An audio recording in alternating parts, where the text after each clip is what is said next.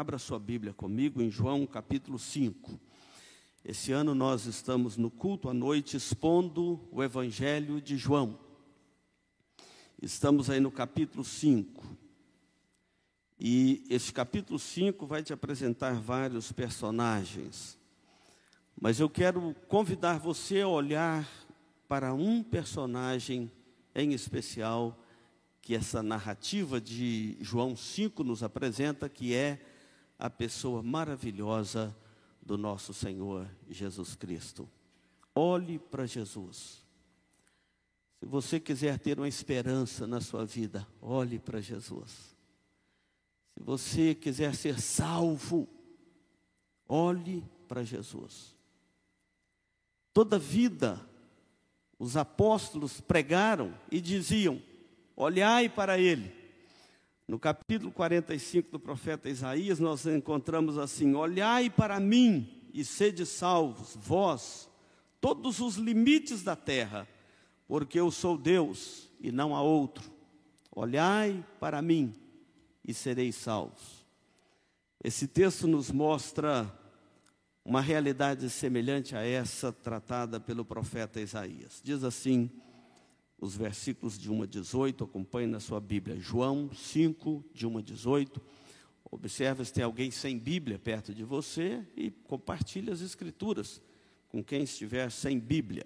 E eu quero pedir aos irmãos para trazer a Bíblia no culto. Não vem pegar esse hábito de trazer celular. Não, olha aqui no celular. Traga a sua Bíblia. Tá certo? Por melhor que você a tenha no celular, traga a sua Bíblia. O celular sempre apita, joga outra mensagem e é uma ferramenta para te distrair durante a pregação da palavra de Deus. Traga a sua Bíblia. Se você não tiver, fale comigo que nós vamos te doar uma Bíblia. Se de uma irmã doou 100, 120 Bíblias para nós distribuirmos aqui na igreja. Então temos muita Bíblia para distribuir, tá bom?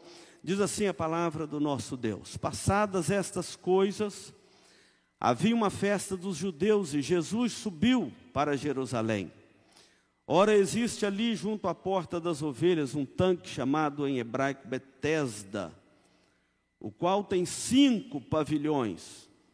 Nestes jazia uma multidão de enfermos, cegos, coxos, paralíticos, esperando que se movesse a água porque um anjo descia em certo tempo agitando-a, e o primeiro que entrava no tanque, uma vez agitada a água, sarava de qualquer doença que tivesse. Estava ali um homem enfermo, havia 38 anos. Jesus, vendo-o deitado e sabendo que estava assim há muito tempo, perguntou-lhe: Queres ser curado? Respondeu-lhe o enfermo: Senhor, não tenho ninguém que me ponha no tanque quando a água é agitada, pois enquanto eu vou, desce outro antes de mim. Então lhe disse Jesus: Levanta-te, toma o teu leito e anda. Imediatamente o homem se viu curado, tomando o leito, pôs-se a andar, e aquele dia era sábado. Por isso disseram os judeus ao que fora curado: Hoje é sábado, não te é lícito carregar o leito. Ao que ele lhes respondeu: O mesmo que me curou, me disse: Toma o teu leito e anda. Perguntaram-lhe eles: Quem é o homem que te disse: Toma o teu leito e anda? Mas o que fora curado não sabia quem era, porque Jesus não havia, eh, Jesus se havia retirado por haver muita gente naquele lugar. Mais tarde, Jesus o encontrou no templo e lhe disse: Olha, já que estás curado, não peques mais, para que não te suceda coisa pior. O homem retirou-se e disse aos judeus que fora Jesus quem o havia curado.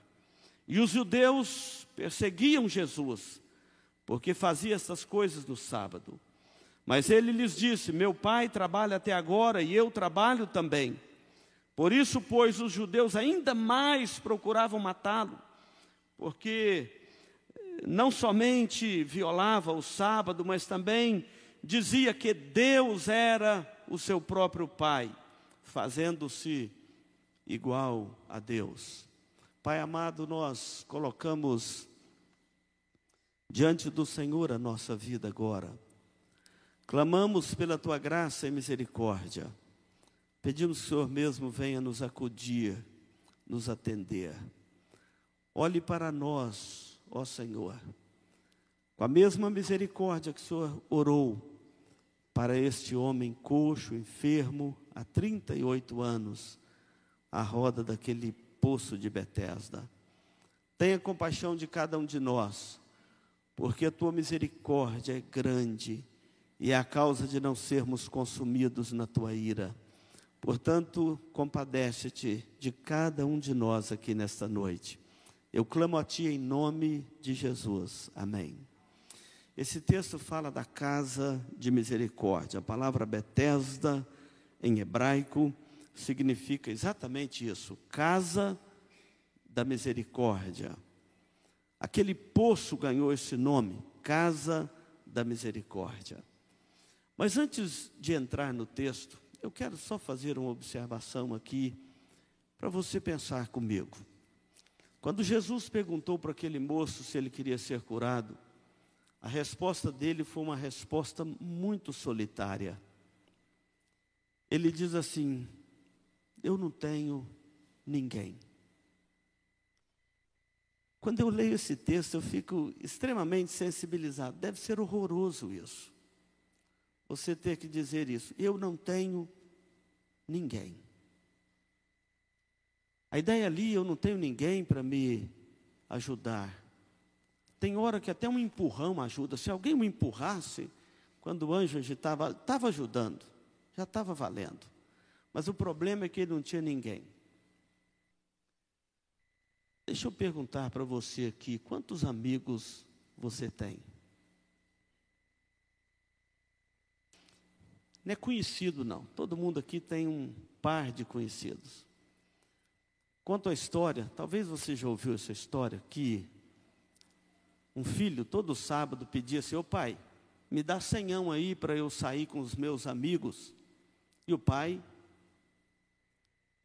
tentando ajudar aquele filho a cativar amigos, dava cem reais a ele. Ele saía, sabe que vem, pai?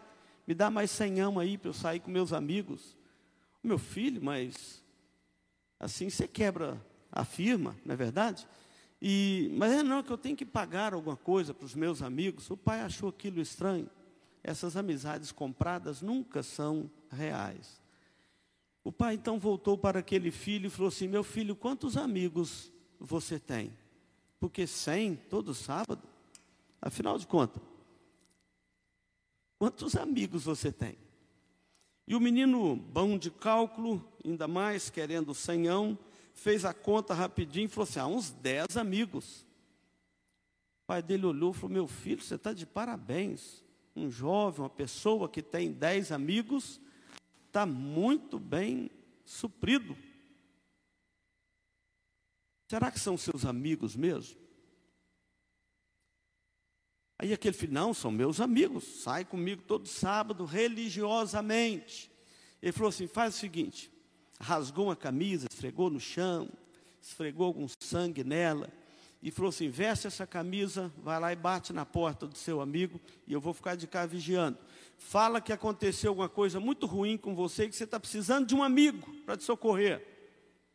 Para resumir a história, a decepção daquele menino, que é os dez. E o pai ainda falou assim: começa daqueles que são mais amigos, que eu não quero perder tanto tempo com você. E ele foi naquele que era mais amigo, ele negou. Segundo, terceiro, aí lá para o quinto o menino já desistiu. O pai falou assim: me dá essa camisa aqui. Meu filho, eu tenho três amigos. Dois eu tenho certeza. Um, de vez em quando, me dá uma dúvida, que amigo de vez em quando dá uma dúvida na gente.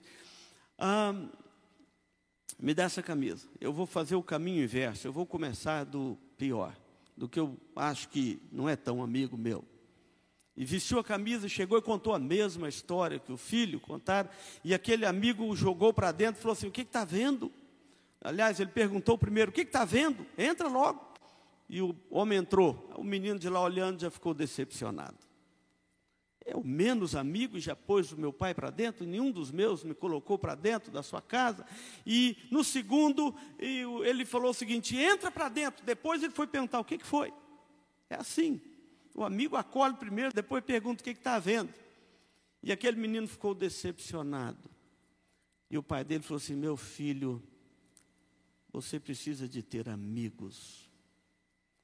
Irmãos, é uma reflexão que a gente precisa fazer sempre. Quantos amigos você tem? Que você vai poder contar com ele na hora da calamidade. Faz uma conta aí.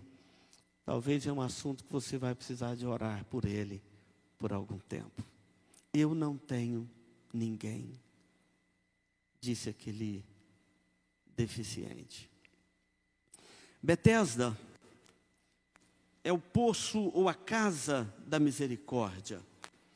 Mas parece que se tornou, na prática, a casa da miséria e não da misericórdia. Embora a palavra misericórdia venha de, uma, de duas palavras do latim, miser, que quer dizer exatamente miséria, e cordes, que é coração, e na prática bíblica é o coração de Deus voltado para a nossa miséria humana.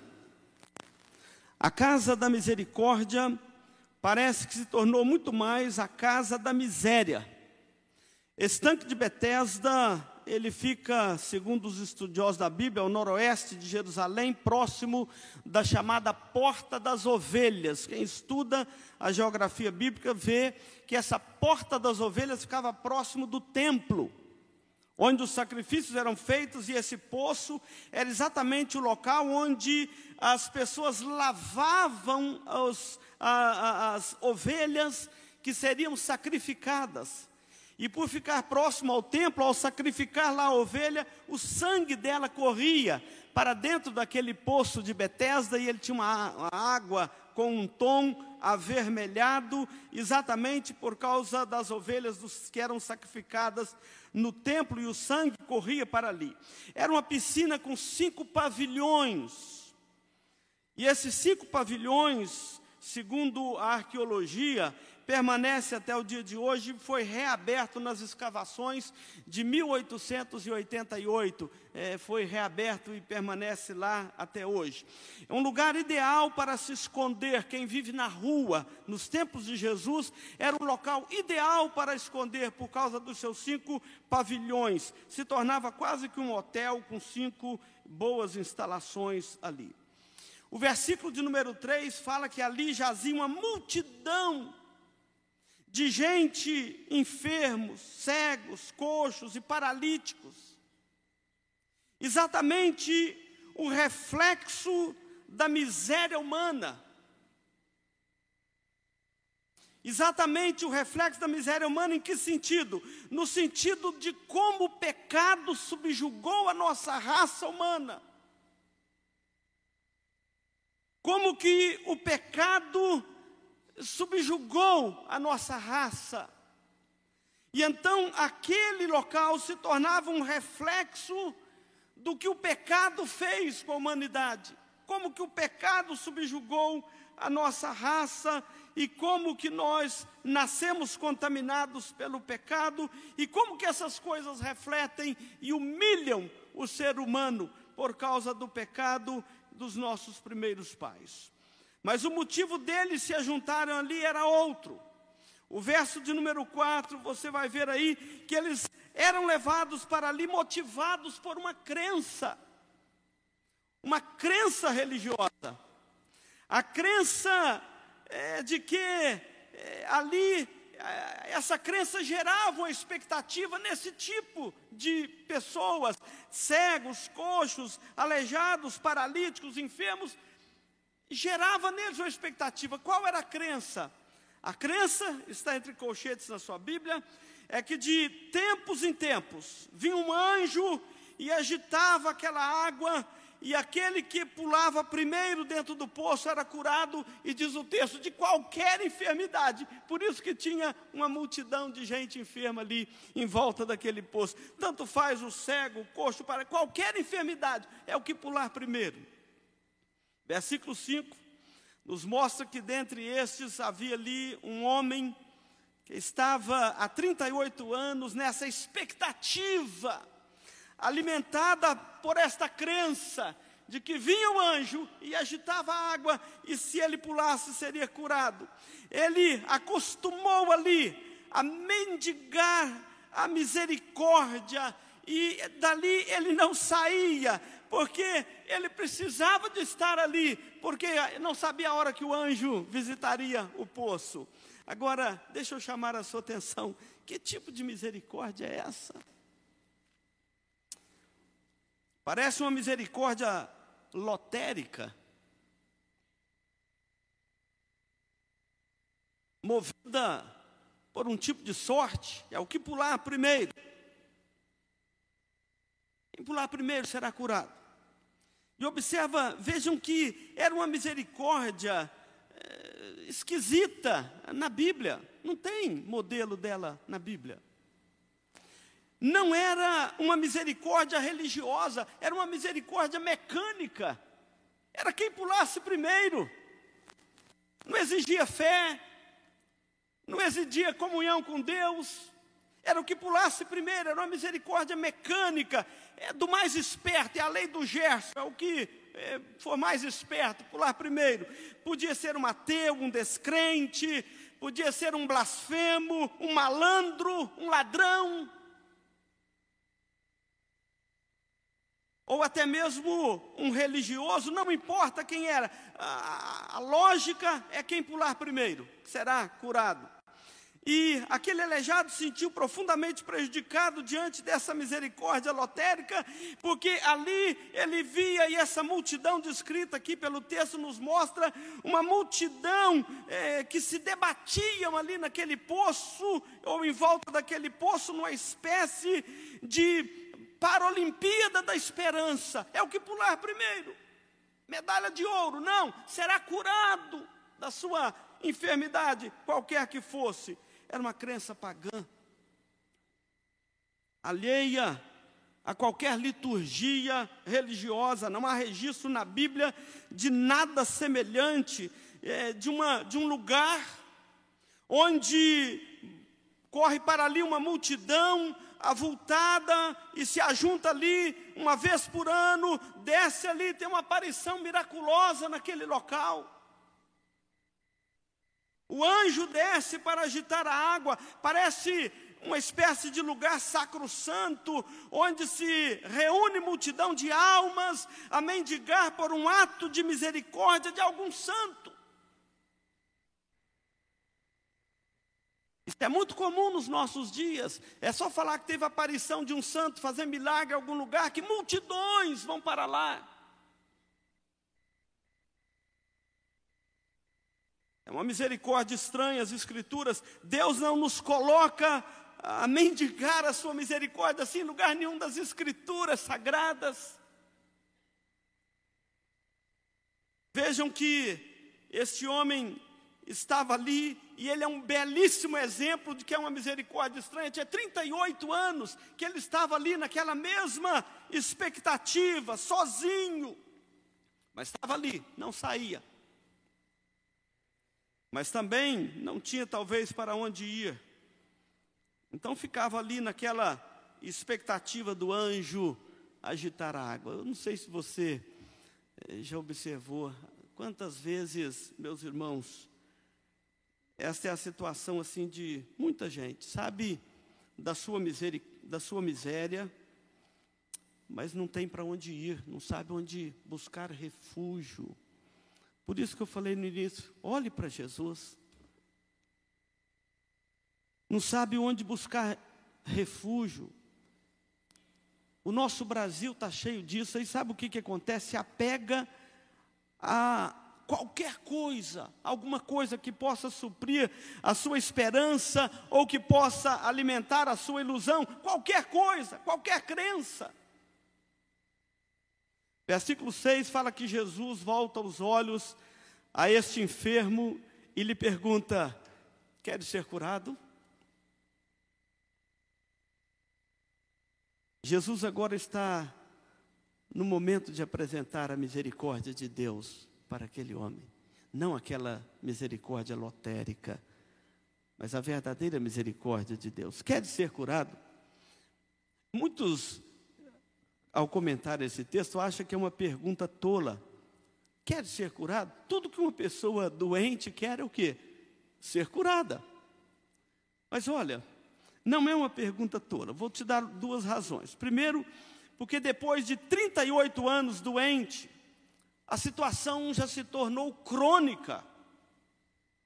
Ele lida com doente, aí sabe disso. Depois de tanto tempo doente, a situação já se tornou crônica. Ele já havia organizado a sua vida em torno daquela doença.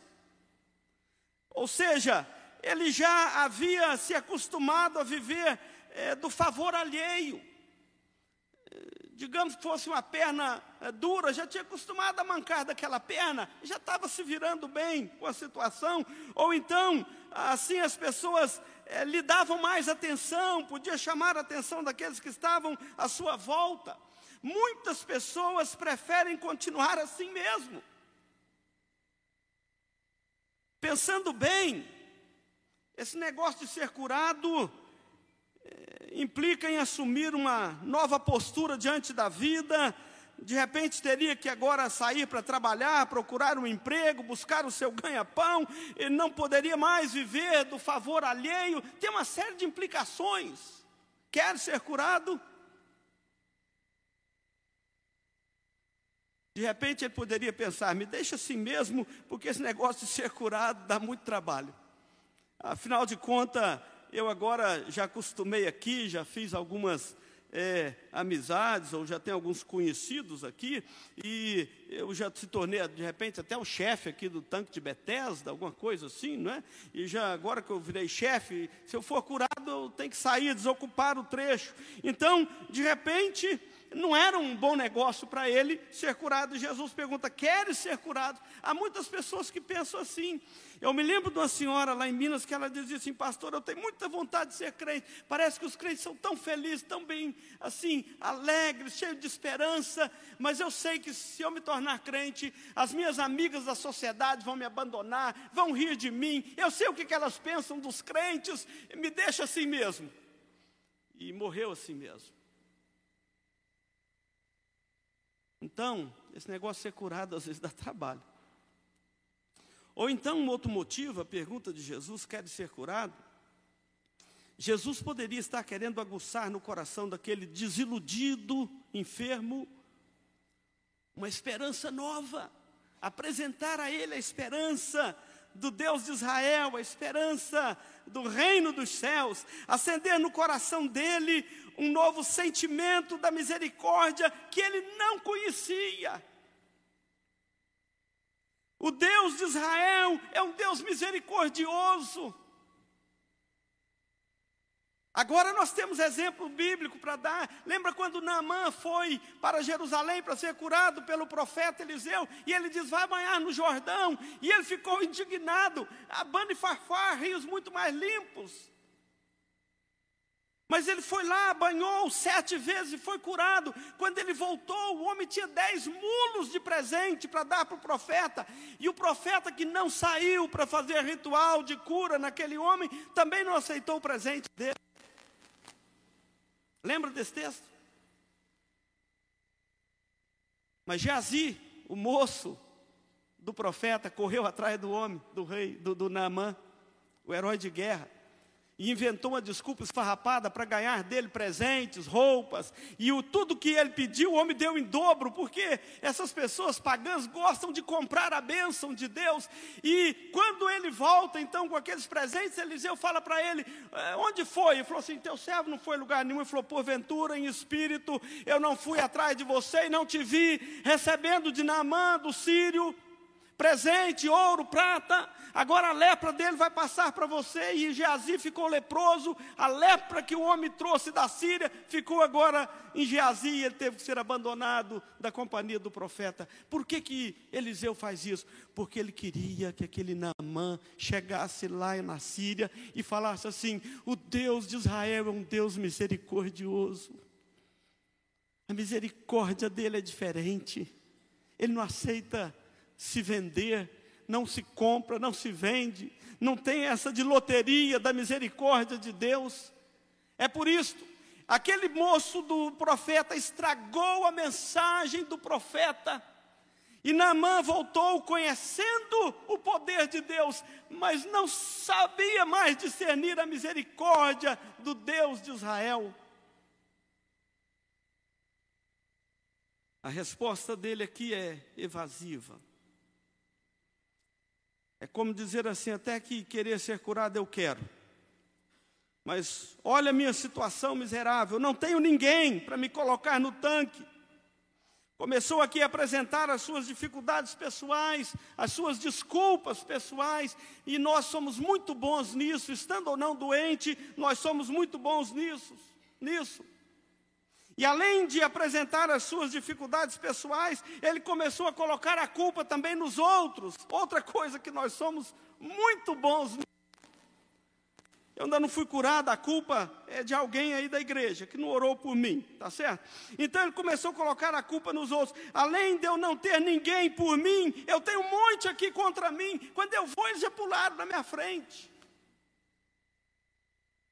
Então, verso 8 é onde Jesus apresenta a sua misericórdia. Jesus então vira para esse moço, olha aí, versículo de número 8. Então disse Jesus: Levanta-te, toma o teu leito e anda. O texto responde no versículo 9 que imediatamente o homem se viu curado e tomando leito pôs-se a andar. Observa que a misericórdia de Jesus é diferente da misericórdia do tanque de Betesda. É diferente da misericórdia que você encontra aí nas negociatas da religião, nas indulgências modernas. Sete semanas de não sei o quê, 18 dias de não sei o quê, 318 profetas orando por você. É diferente a misericórdia de Deus dessas misericórdias lotéricas esquisitas. Observa que Jesus disse: Levanta-te, toma o teu leite e anda. Ele não agitou a água do tanque. Ele não julgou o moço dentro da água, o enfermo naquela água. Ele não é, jogou ali dentro do tanque nenhum outro à sua volta. Ele não enfiou a cabeça do moço na água. Ele não alimentou aquela crendice mesquinha. Não fez nenhuma firula religiosa, quem tem autoridade não precisa fazer firula. Faz muita firula quem não tem autoridade. Jesus diz: Toma o teu leito e anda. Imediatamente aquele homem se levantou.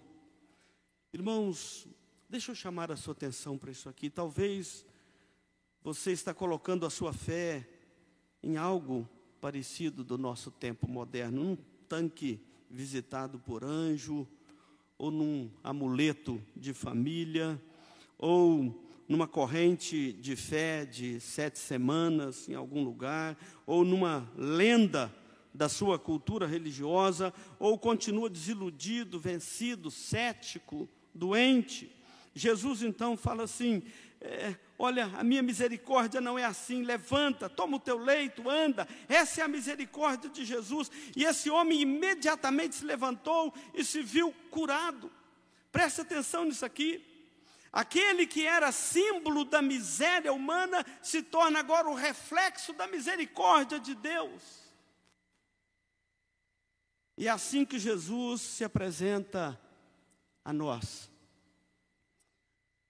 A sua misericórdia não tem fim, ela se renova a cada manhã. Em todo o Antigo Testamento, a aliança de Deus com seu povo, o amor da aliança de Deus com seu povo, apresenta Deus como um Deus cujo amor é cheio de misericórdia. E a misericórdia de Deus não é alguém agitando a água, um anjo, ou quem for agitando a água e alguém pulando dentro, mas a misericórdia de Deus é encontrada quando o pecador se prostra em arrependimento diante de Deus e confessa a Ele os seus pecados e clama pela sua graça.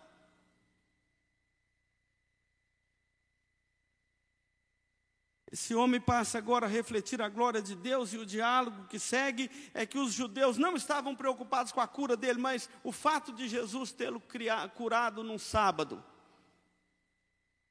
E eles, a pergunta deles é o seguinte: é, não é, é, quem te curou? É, a pergunta e a inquietação deles é o seguinte: fez isso num sábado e no sábado não é permitido. É, que misericórdia estranha também desses judeus. Não é verdade? Não está preocupado com o outro, está preocupado com a sua norma religiosa. É isso que Jesus veio fazer por nós. Ele veio nos tirar desta miséria humana que o pecado nos colocou. E eu quero fazer três aplicações na conclusão do meu sermão aqui para você guardar e levar contigo durante a sua semana. Primeiro, Quanta miséria, quanta miséria o pecado trouxe e traz ao mundo. Esse texto é muito bom para a gente ver isso. Quanta miséria o pecado trouxe e continua trazendo ao mundo. Jesus foi ali onde estava uma multidão de pessoas sequeladas, cegos, coxos, aleijados. E há uma demanda muito grande no nosso meio evangélico de que o pecado é consequência de pecado. Então, deixa eu te falar aqui: todo pecado, ó, toda enfermidade e sofrimento humano é consequência de pecado, do pecado original, lá dos nossos primeiros pais. Desde que nossos primeiros pais pecaram lá no Éden, Toda a raça humana foi submetida e subjugada, e as consequências terríveis do pecado são essas. E não tem aquela de perguntar para Jesus: foi ele ou seus pais que pecaram para que nascesse assim? Foram nossos primeiros pais lá no Éden que pecaram e transgrediram o mandamento de Deus. E quanta destruição que o pecado tem trazido, esse pecado tem trazido à raça humana. E Jesus, no seu ministério, chegando em Jerusalém, ele chegou a chorar diante daquela cidade, ao ver a miséria espiritual que o pecado havia subjugado Jerusalém, a cidade de Deus. Olhe os hospitais, as enfermarias, quanta destruição causada pelo pecado, gemidos de todos os tons. Se você for lá e olhar os hospitais, a enfermaria, você não brincará com o pecado. Há muitas pessoas brincando com o pecado como se não tivesse consequência. E deixa eu falar uma coisa para você, cuidado com isso, porque Deus perdoa o seu pecado, mas as consequências dele, essas ficam. Não vale a pena o pecado. É por isso que nós esperamos com grande expectativa, como Paulo fala em Romanos 8, ardente expectativa da criação. Aguardamos o dia da volta de Cristo, da redenção, quando então Cristo extirpará todas as consequências do pecado e o paraíso já começa aí para nós. Todas as consequências do pecado serão extirpadas. Se não fosse o pecado, essa terra seria maravilhosa, porque Deus a criou de forma maravilhosa, mas o pecado a contaminou. Então, os gemidos de todos os lados, nós aguardamos na volta de Cristo, o dia da redenção, quando Ele enxugará dos nossos olhos toda lágrima derramada e extirpará todas as sequelas do pecado. E nós, com nossos corpos redimidos, transformados, não mais sujeitos a esse tanto de coisa que você sabe, eu não preciso explicar para você, desde o envelhecimento até as enfermidades, lutas, choros, tudo isso será extirpado. Por isso que nós aguardamos essa ardente expectativa da volta de Cristo. Segunda aplicação que eu quero fazer desse texto é quão grande é a compaixão de Cristo para com o sofrimento humano. Esse é um milagre diferente que é registrado nos evangelhos. Entrando em Jericó, Jesus, uma multidão o seguia e um cego perguntou para alguém: que, que tropel é esse? Que barulho é esse? E eles falaram: É Jesus que está passando. Então ele começou a gritar: Jesus, filho de Davi, tem misericórdia de mim. Como diz, eu sou cego, mas não sou bobo. Eu sei que está passando aqui o Filho de Deus. Ele conhecia Jesus por alguma revelação de Deus no seu coração, só por isso. Mas esse aleijado aqui não. Ele não clamou pela misericórdia de Deus, mas aqui nos mostra como que Jesus vigia e cuida das suas ovelhas. Às vezes não estamos nem em condição de orar, de tão doente que nós estamos. Ele vê o doente, ele vê o sofrimento de cada um de nós, seja na alma ou no corpo, ele vê esse sentimento, esse sofrimento, ele ampara o que sofre. E é por isso que ele vai lá até aquele homem, cura, e vai e sai dali. O homem nem sequer sabia quem o curou. Jesus não está interessado em nenhum tipo de espetáculo religioso. Ele veio fazer a obra de Deus. Então, deixa eu te falar, você está doente, nós temos vivido um tempo de muita doença sobre a terra, Covid, tanta coisa. Agora mesmo, o missionário Clauber, que é a nossa base lá, pegou a Covid, ficou com algumas sequelas, de vez em quando ele piora lá. Estou querendo trazê-lo aqui em Dourados para a gente fazer um check-up da saúde dele. E sequelas da enfermidade. Então, deixa eu te dizer: se você está doente, busque na misericórdia de Cristo. Não aceita nenhum tipo de proposta desse tanque de Bethesda, que está cheio deles aí na nossa geração. Não. Busque a misericórdia de Cristo. Essa não é uma misericórdia lotérica, estranha. Busque a misericórdia de Cristo. Lembra que Ele está atento ao sofrimento humano. E a terceira e última aplicação que eu quero fazer desse texto para você levar para casa é o seguinte: não despreze, por outro lado, aquela lição que vem da doença, da sua enfermidade. Preste atenção nisso aqui. Jesus depois encontrou aquele moço no templo, versículo 14, e falou assim para ele: Olha, olha que estás curado, vá e não peques mais, para que não suceda coisa pior. O recado é para todos nós, não é só para o moço lá de Betesda. Vá com cuidado, agora você está curado. Não peques mais, para que não te suceda coisa pior. Aqui tem dois aspectos importantes. Primeiro, Deus fala conosco na enfermidade de uma forma diferente, peculiar. Como nós talvez não entenderíamos na saúde, na bonança. Não está aqui hoje o nosso capelão do hospital, o reverendo Adonis, mas está o reverendo Balbino, capetão, capelão, quase que eu falei um palavrão aqui, é mérito do hospital evangélico. Vocês pensaram outra coisa, mas eu queria falar capelão. É no leito da enfermidade que nós encontramos as pessoas mais sensíveis. O valentão vira uma seda.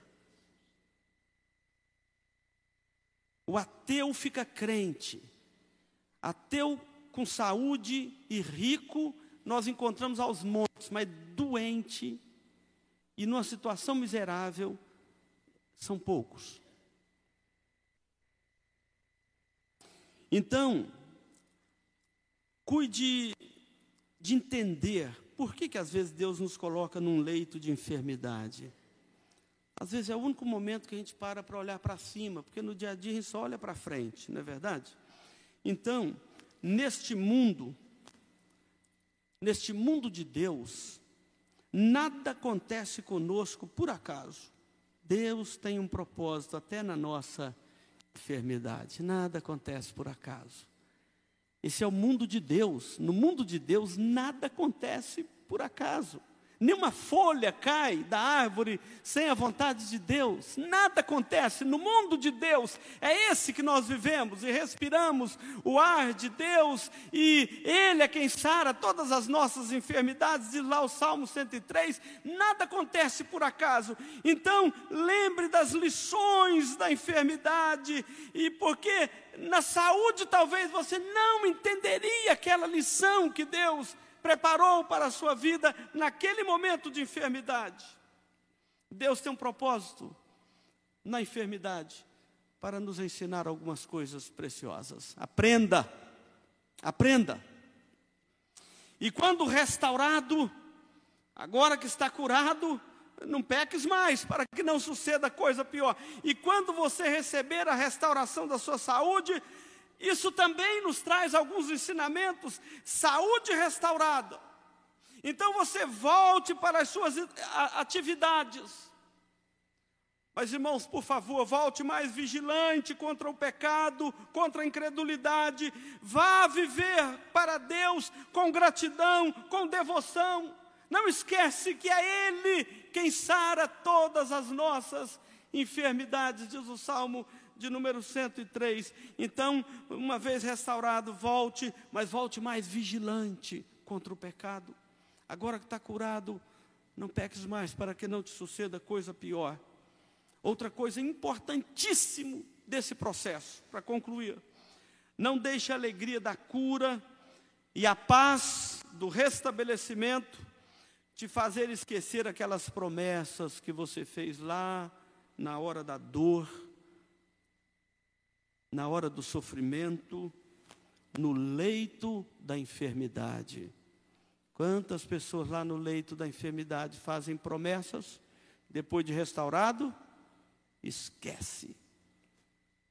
Então, voltam a praticar as mesmas coisas de antes. A gratidão é uma moeda que tem dois lados. De um lado, nos faz olhar para trás para agradecermos a Deus o que Ele fez por nós. Por outro, ela nos convida a olhar para frente e ela compromete o beneficiado com o seu beneficiador. Então, quando sair, não deixe a alegria e a paz do restabelecimento de fazer esquecer aquelas promessas. A Bíblia diz que Deus não aceita voto tolo. E muitos depois esquecem das promessas que foram feitas. Olha, agora que estás curado, vá e não peques mais, para que não te suceda coisa pior. Que Deus assim nos ajude. A misericórdia de Deus, ela sempre vai comprometer o beneficiado com o beneficiador. Que Deus nos abençoe. Amém.